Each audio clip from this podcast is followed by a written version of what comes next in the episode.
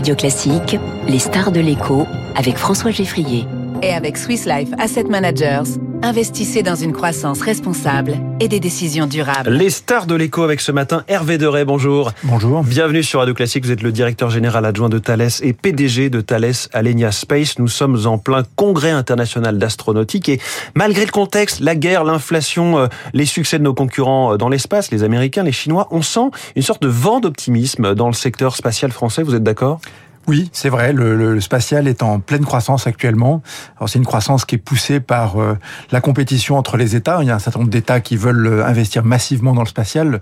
Évidemment, les États historiques que sont euh, les États-Unis, mais maintenant également la Chine, et puis des nouveaux pays comme l'Inde, et puis des pays du Moyen-Orient. Donc un, un, un, business qui est vraiment, je dirais, en croissance. Et puis également, je pense qu'on peut on peut le dire aussi, le fait que des milliardaires investissent dans l'espace, ben ça, ça, ça, ça, sollicite ce marché et ça le et ça le rend plus dynamique. Hein. Et à quoi est dû cet esprit de conquête, euh, j'allais dire spécifiquement français, qu'on constate en ce moment, que ce soit côté grand groupe ou côté start-up?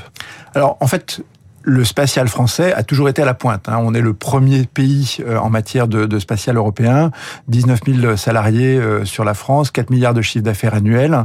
Donc on a toujours une position euh, historique forte. On est à la pointe de l'innovation et aujourd'hui, bah, finalement, on profite de cette croissance et on est très présent sur ce sur ce marché. Hum. Alors la filière vient de lancer la Space Earth Initiative. C'est une sorte d'équipe de France ou, ou d'Europe du spatial, c'est ça? Pourquoi est-ce qu'on a besoin d'avancer derrière cette bannière commune? C'est une équipe de c'est une équipe de France effectivement avec une vocation à s'étendre à l'Europe. Ça réunit à la fois les start-up, les PME, les ETI et les grands groupes dans le domaine des lanceurs, des satellites et des équipementiers. Et notre objectif, c'est changer le regard du spatial à la fois vis-à-vis du grand public et des décideurs. Euh, parce que, euh, en fait, finalement, le spatial est relativement méconnu malgré les succès que vous citiez euh, à l'instant, alors même qu'on est une très grande industrie. Donc l'idée, c'est de dire, il n'y a pas que Thomas Pesquet ou SpaceX, il y a aussi toute cette industrie. Absolument, avec des grands enjeux devant nous, hein, que sont le leadership technologique on a, on a euh, les meilleures technologies en, en, France et en Europe. Il faut maintenir cette position. On a également des enjeux de souveraineté. Euh, Elisabeth Borne, lors de son discours euh, dimanche à l'inauguration de cette International Astronautical Center, Congress, l'a dit.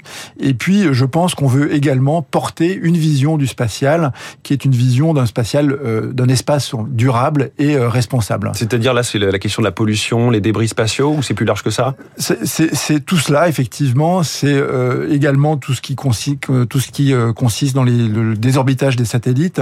C'est finalement effectivement faire que l'espace soit utilisable encore dans 20 ans. Et euh, on sait très bien que certaines nations ne sont pas tout à fait dans cette optique. Il y a eu un tir de, des Russes qui ont détruit un, de leurs satellites pour faire une, une, démonstration de force. Et bien, ça a créé des, des milliers de débris qui sont évidemment très nocifs pour l'espace. Et vous voulez faire aussi de la pédagogie, à la fois sur, sur les métiers, sur la filière, sur le fait que cette filière, et c'est très rare, est présente sur toute la chaîne de valeur, les équipements, les lanceurs, les satellites, mais aussi les données, les applications. Et puis dire aussi aux Français que chaque Français utilise 40 satellites par jour. C'est tout ça qu'en fait vous voulez porter. Oui, ça fait partie effectivement. Le, spatial, sans qu'on le sache, fait vraiment partie du quotidien des Français. On mm. veut absolument effectivement porter cette, euh, ce, ce, ce regard.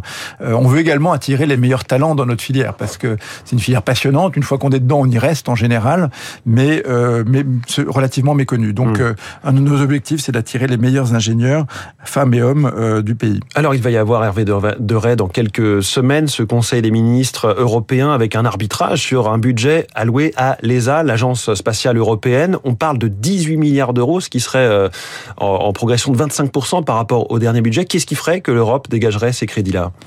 Eh bien, justement, c'est les grands enjeux qu'on a devant nous, euh, ces enjeux liés à, euh, je dirais, aux nouvelles, la nouvelle conquête spatiale, la conquête de la Lune, d'une part, euh, mais également d'autres. Est-ce qu'il y a une forme d'urgence, quelque chose qui a changé dans le climat ce qui, a, ce qui a changé, c'est la compétition mondiale. Ça, c'est absolument factuel. Mmh. Aujourd'hui, les, les, croissances de budgets spatiaux de, des pays que je citais tout à l'heure, hein, la Chine, les États-Unis, sont absolument colossales. Si l'Europe et la France veulent garder leur rang, eh bien, il faut absolument qu'il y ait des des investissements assez massifs euh, qui soient faits en, Europe.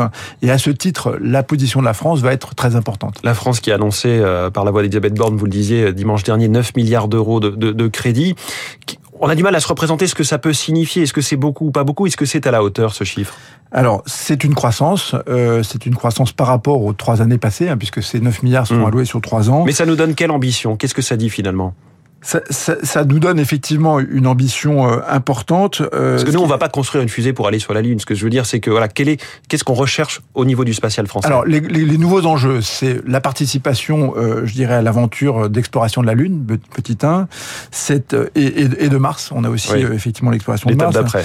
C'est dans le domaine des télécoms le, la nouvelle constellation européenne dont on parle beaucoup, qui est appelée par par Thierry Breton, et donc une participation massive de la France sur ce sur ce projet très ambitieux qui sera un, nouveau flagship hein, pour, oui. pour l'Europe. Hein. Et puis, ce sont les autres domaines que sont l'observation de la Terre à des fins de monitoring de l'environnement. Dans cette trajectoire européenne et française du spatial, quelle est la place de Thales Alenia Space, dont vous êtes le PDG Alors, on est vraiment un des leaders mondiaux. Euh, si je prends l'exemple des, des, satellites de télécommunication, euh, pour vous donner une, un ordre de grandeur, on a gagné 8 satellites sur les 10 derniers mois euh, sur un marché qui représente à peu près 12 à 15 satellites au niveau mondial. Donc, on a, mmh. on a une position de, de premier rang et cette position, on la doit à un très fort investissement dans l'innovation et on la doit également justement au modèle européen, c'est-à-dire le soutien par nos agences qui nous aident à la fois à travers un soutien en R&D, mais également les grands programmes que je, que je citais tout à l'heure, que sont par exemple Galileo dans le domaine de la navigation ou Copernicus pour l'observation de la Terre.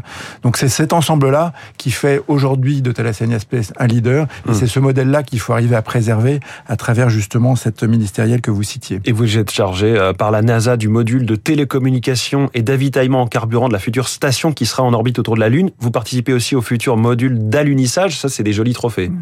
Oui, oui. Alors effectivement, on a on a une présence historique dans le domaine de, de l'exploration. On est déjà sur la station internationale et il va y avoir, comme vous le disiez, une station qui va faire le, qui sera une station mmh. euh, orbitale autour de la Lune, qui sera une sorte d'avant-poste pour les pour les astronautes avant d'allunir. Et on a un, rôle absolument majeur sur cette euh, sur cette station avec quasiment 50% du, de l'ensemble dans une coopération avec la NASA. Un Français champion mondial de l'espace, c'est Thales Alenia Space. Son PDG Hervé Deray était la star de l'écho ce matin. Merci beaucoup. Merci Hervé beaucoup. Deray. Bonne journée.